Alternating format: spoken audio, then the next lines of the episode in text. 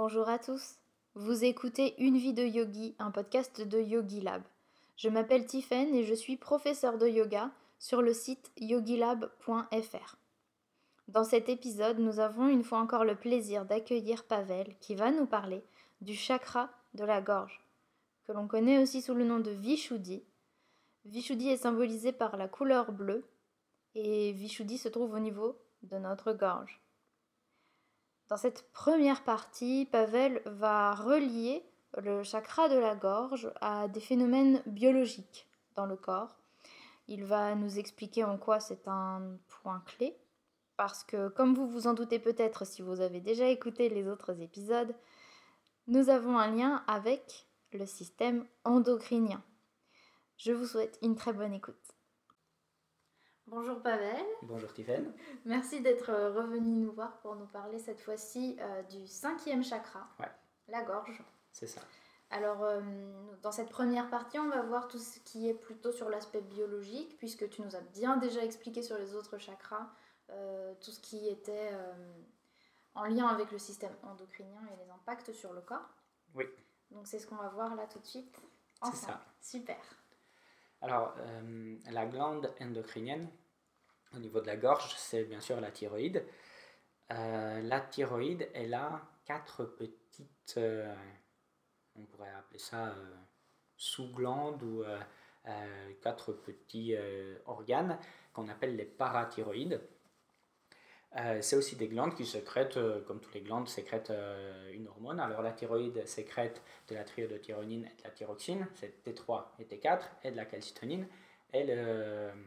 Elle est parathyroïde, sécrète du parathormone. Alors, euh, je vais rapidement passer sur, euh, sur, ces, euh, sur ces hormones, qu'est-ce qu'elles qu'est-ce qu'elles- qu'est-ce qu'elles font, pour euh, après développer, euh, euh, développer ben, l'idée de, de, l'impact de ce chakra sur, euh, sur, euh, sur le corps? Alors, l'élément le, plus euh, le plus important euh, par rapport à la calcitonine et le parathormone, c'est euh, la gestion du calcium et du phosphore. Ça nous fait un lien avec le premier chakra. Le premier chakra, c'était euh, les reins, les, su- les surrénaux. Et les reins euh, travaillaient sur l'équilibre acido-basique. L'équilibre acido-basique, c'est hum, la, la, c'est le pH. C'est est-ce qu'on a beaucoup d'acidité dans notre corps ou est-ce que notre corps il est plutôt basique ou est-ce que notre corps il est pile poil équilibré? Alors notre corps en général il est pile poil équilibré parce que des, des petites différences vers l'acidité ou vers le côté basique ça peut être mortel pour nous. Alors du coup il y a tout un tas de mécanismes qui vont faire en sorte pour que notre pH soit autour euh, de 7,36. Alors c'est c'est 36 c'est important parce que quand on descend à 7 je pense qu'on est déjà mort je crois. Alors du coup, il n'y a, pas- a pas beaucoup de, de, possibilités de, de jeu vers, vers une direction ou vers, euh, vers une autre. Et pour s'assurer, par exemple, si quelqu'un boit beaucoup de coca, c'est très acide, pour, assurer, pour s'assurer que quelque part, on ne va pas être euh, pas mort, euh, il y a des, des réactions, un fonctionnement dans notre, dans, dans notre corps qui va nous protéger quelque part de cette, de cette acidité. Et du coup, les reins en font partie. Les reins vont euh, essayer de, de gérer l'acidité. Mais la deuxième chose, c'est euh, les, euh, les molécules amphotériques, par exemple le calcium, qui, qui va compenser une, une acidité. Et le calcium, ben, on a un gros magasin de calcium, c'est nos os, et le, la calcitonine et le parathormone qui ont un rôle qui est antagoniste. Il y en a un qui augmente le niveau de calcium dans les tissus, du coup la direction elle est des os vers les tissus, du coup ça déminéralise les os, l'autre c'est la direction inverse. Euh, c'est aussi en lien avec justement euh, l'acidité dans le, dans, le, dans le corps. Alors du coup, bah, il y a un lien direct avec le, le, premier chakra. Euh, le calcium dans les tissus, bah, ça nous protège par exemple pour, pour survivre si on a trop d'acidité. Alors du coup, ça c'est sympa. Par contre, c'est pas quelque chose qui est fondamentalement bon pour nous. C'est mieux d'avoir le calcium dans les os et de pas en avoir énormément dans les, euh, dans les, dans les tissus. Il faut qu'il y ait un, équilibre.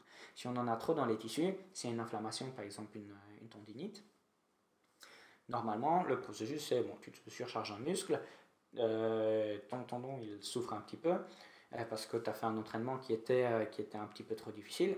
Normalement, ça devrait prendre une semaine, de, allez, trois si c'était vraiment une grande, grande, grande surcharge, et ça devrait plus ou moins se guérir tout seul.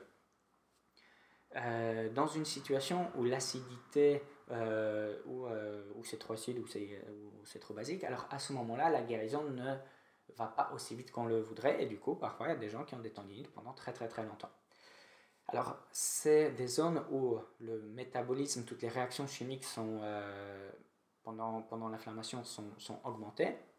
Mais s'il y a beaucoup de calcium dans le sang, le calcium il vient se mêler à ces réactions chimiques et ça fait des calcifications les calcifications sur les, sur les tendons ou sur des, des organes.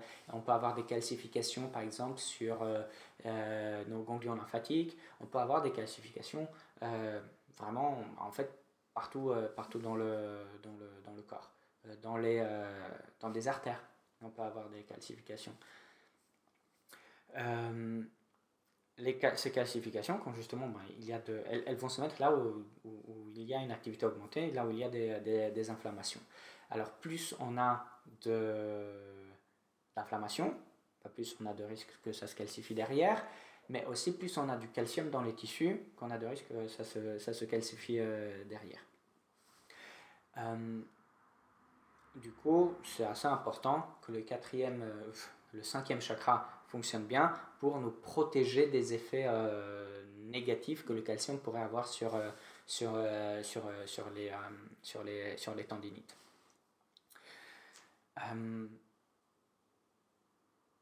et sur, sur, sur le corps en général, hein, parce que sur les artères, par exemple, le, le cholestérol. Le cholestérol, c'est pas juste le cholestérol qui nous bouge les artères. C'est c'est pas faux, mais c'est pas tout à fait vrai non plus. Il euh, y a des gens qui ont un cholestérol qui, qui est assez haut et qui ont, euh, une, euh, qui ont des artères qui sont en parfait, parfait état. le cholestérol, c'est bon, du gras, c'est une molécule de, de, de, lipides qui tourne dans, dans, notre, dans notre sang. On en a besoin pour créer tout un tas de, de molécules et de cellules, par exemple de notre système immunitaire, de notre système euh, de notre système hormonal, surtout très important pour, euh, euh, pour le deuxième chakra, pour les hormones qui sont liées aux ovaires et aux testicules. elle, elle est très très importante pour le bon fonctionnement de notre cerveau. Alors le cholestérol, on, c'est, souvent on se dit il y a trop de cholestérol, du coup c'est mauvais. C'est, trop simple, c'est pas tout à fait vrai.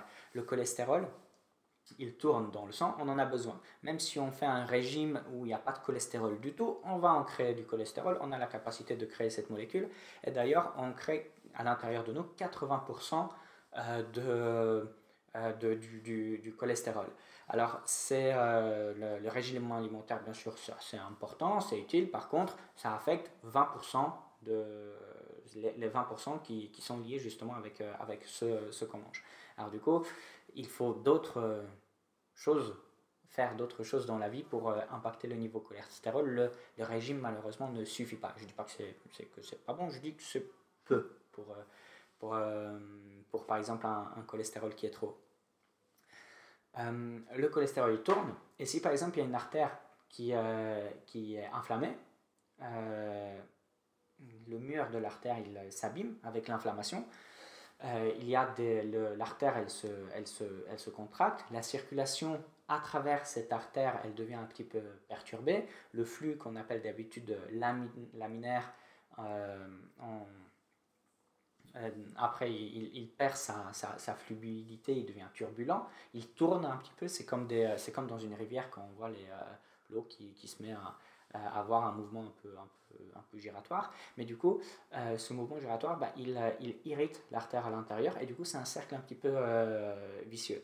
Un stress ou un choc mécanique peut avoir une, une, un effet de vasoconstriction, ça va, l'artère va se serrer à un endroit, et derrière, le, le, sang qui va être turbulent à l'intérieur va, va, va l'irriter. Ça peut être un mécanisme. c'est un mécanisme qui est connu en, cardiologie, il y a des articles dessus.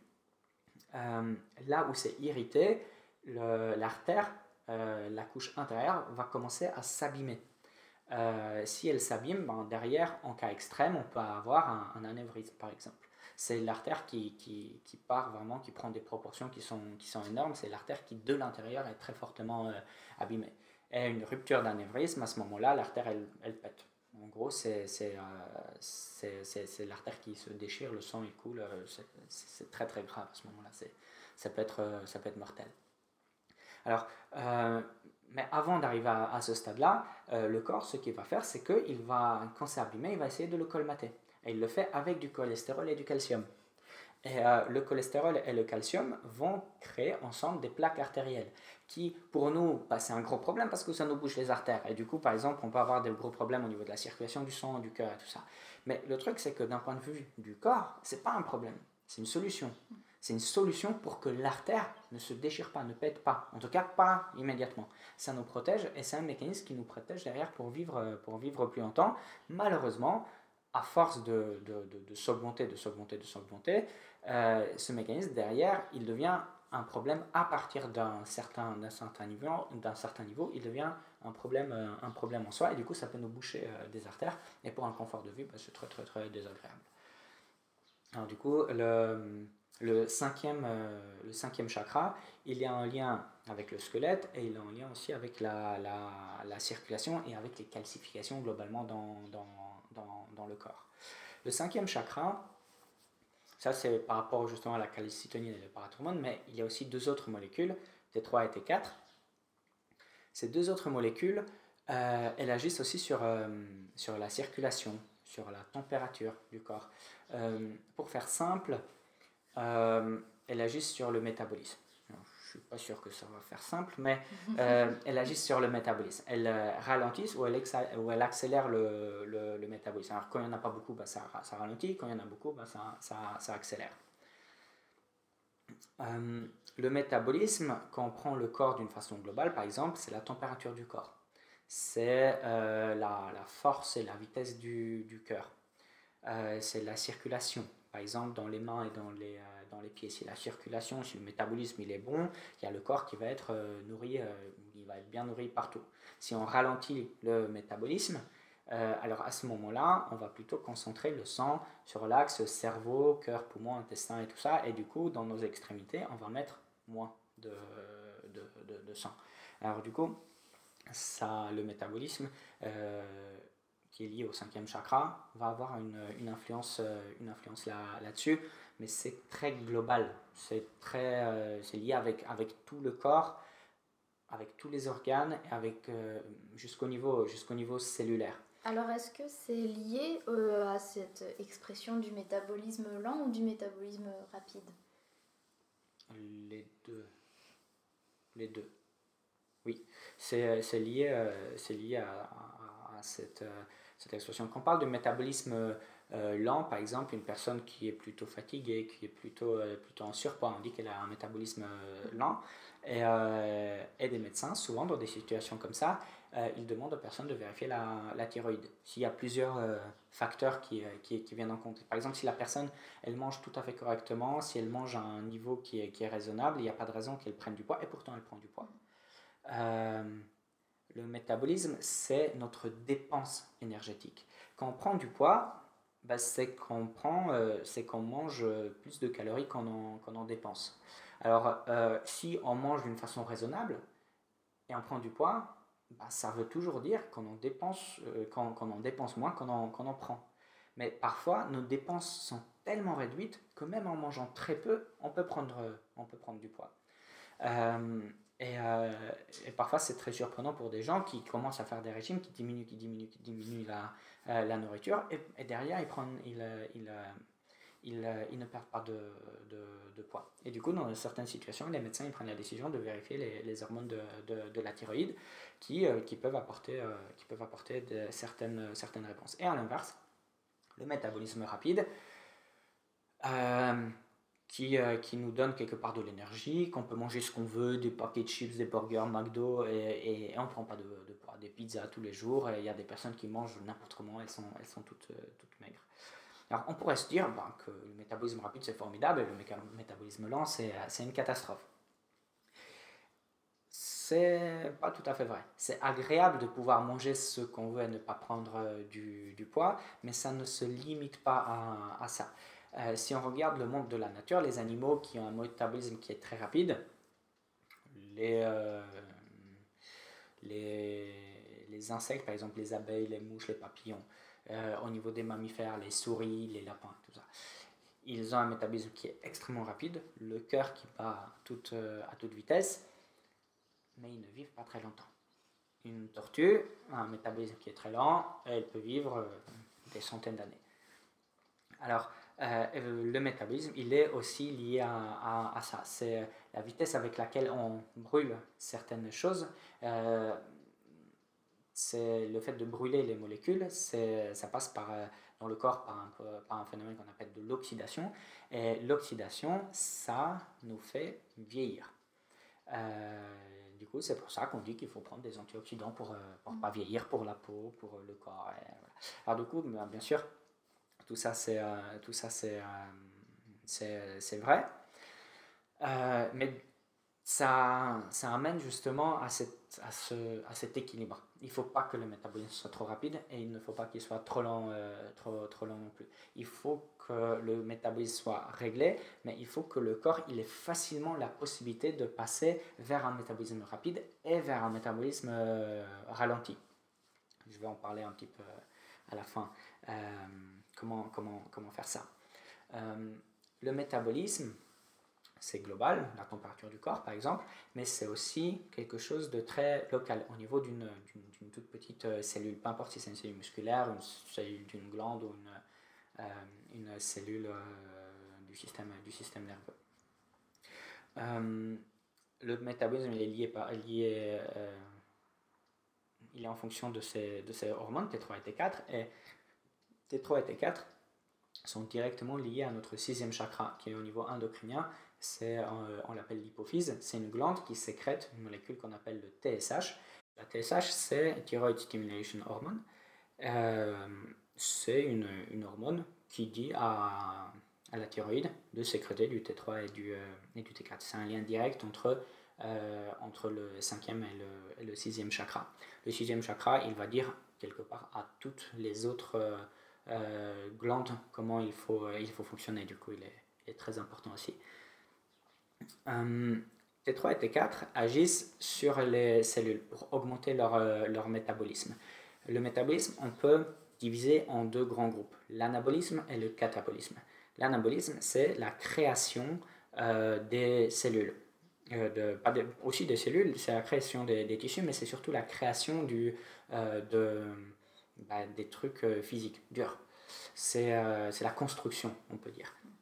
L'anabolisme, c'est un des rôles principaux des, des cellules. Les cellules, elles prennent l'information de notre code génétique et en se basant là-dessus, elles vont créer des protéines.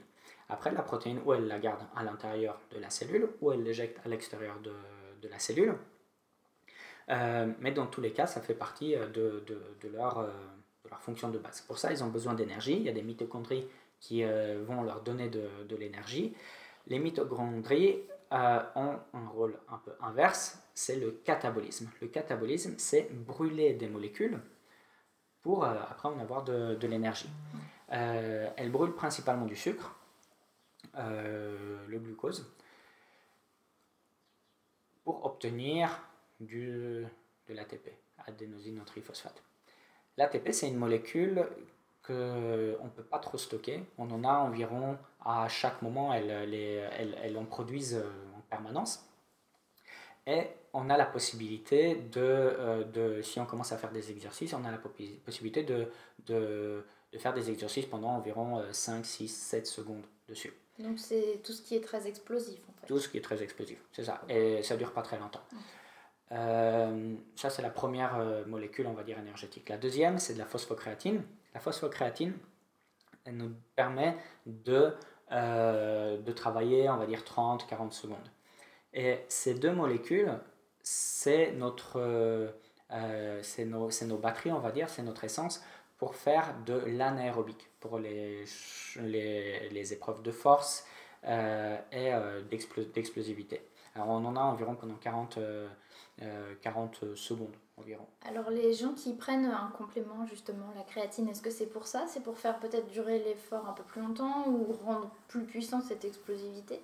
C'est ça. Si on a pas mal de, de, créatine, bah, ça va être plus facile de créer de la phosphocréatine et ça va être utile pour tout exercice de, euh, de force ou pour gagner en volume, euh, en, volume et en, et en, force. Mais principalement, quelque part, c'est pour, euh, pour gagner de, de, de la force.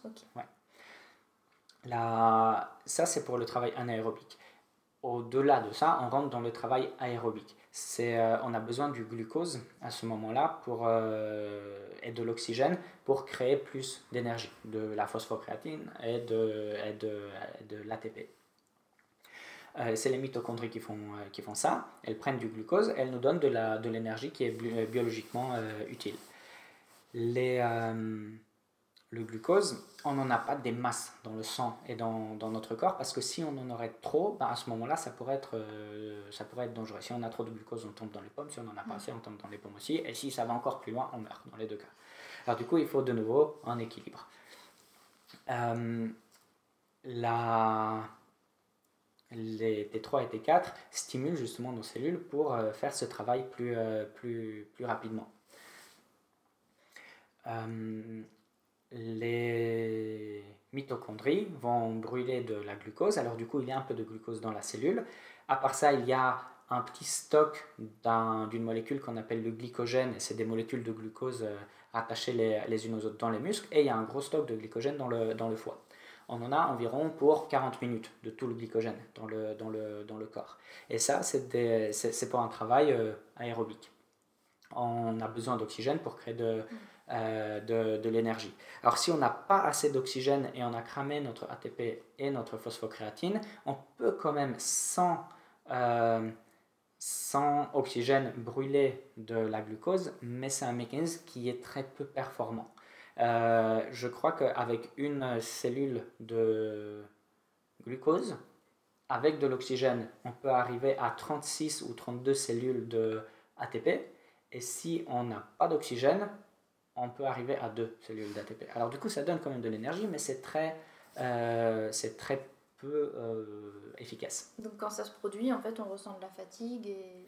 À ce moment-là, c'est comme si on avait, euh, c'est comme si on, par exemple, on, on, tire un peu sur, sur la corde. par exemple, on fait, on fait un truc d'endurance,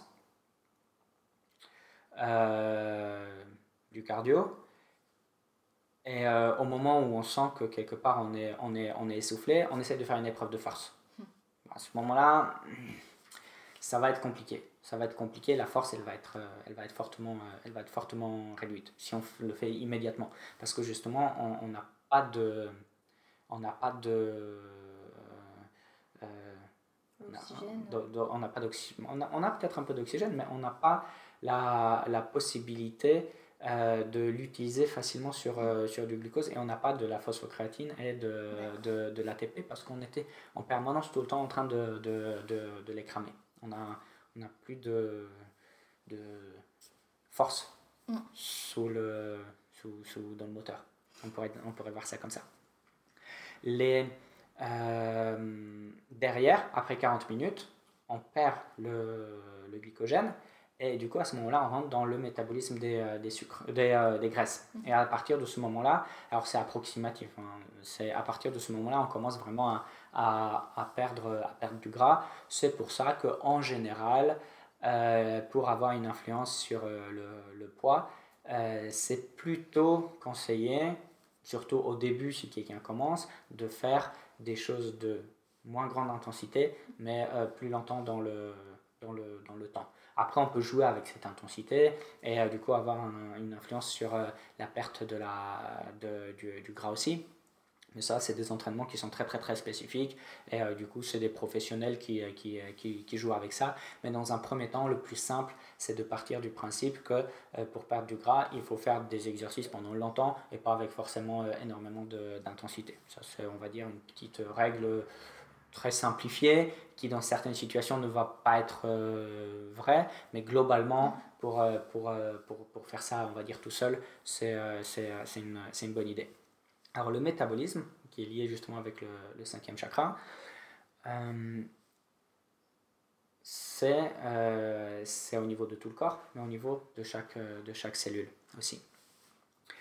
C'est pour ça que le travail avec la, le cinquième chakra, les exercices qu'on fait dessus, une bonne circulation, une bonne mobilité euh, cervicale, peut derrière avoir une influence sur tout le corps. On a tendance à, affecter le cinquième chakra, euh, les membres supérieurs, au quatrième et au cinquième chakra, euh, mais le cinquième chakra, il est beaucoup plus lié vraiment à toutes les, cellules du, corps. Alors, comme, comme le quatrième, pour la circulation, c'est aussi quelque chose qui est très, très, très, très, très global.